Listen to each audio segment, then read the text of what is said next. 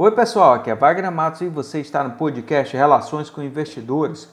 Hoje, 20 de abril, segunda-feira, as bolsas asiáticas fecharam em queda, exceto a de Xangai, onde o Banco do Povo da China cortou a taxa de juros em 0,2 ponto percentual, ficando em 3,85% ao ano.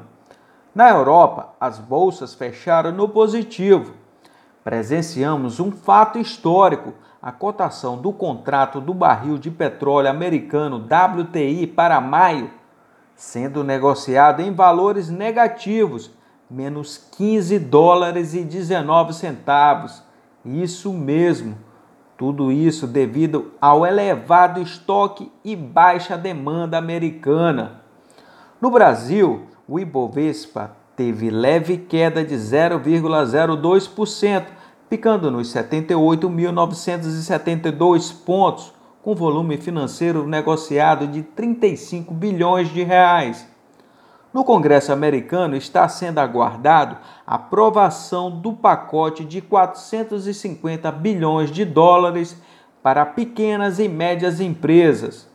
O presidente Bolsonaro participou no domingo de manifestações a favor de um golpe militar do fechamento do Congresso e do Supremo Tribunal Federal, STF, e também de retomada do planejamento da economia.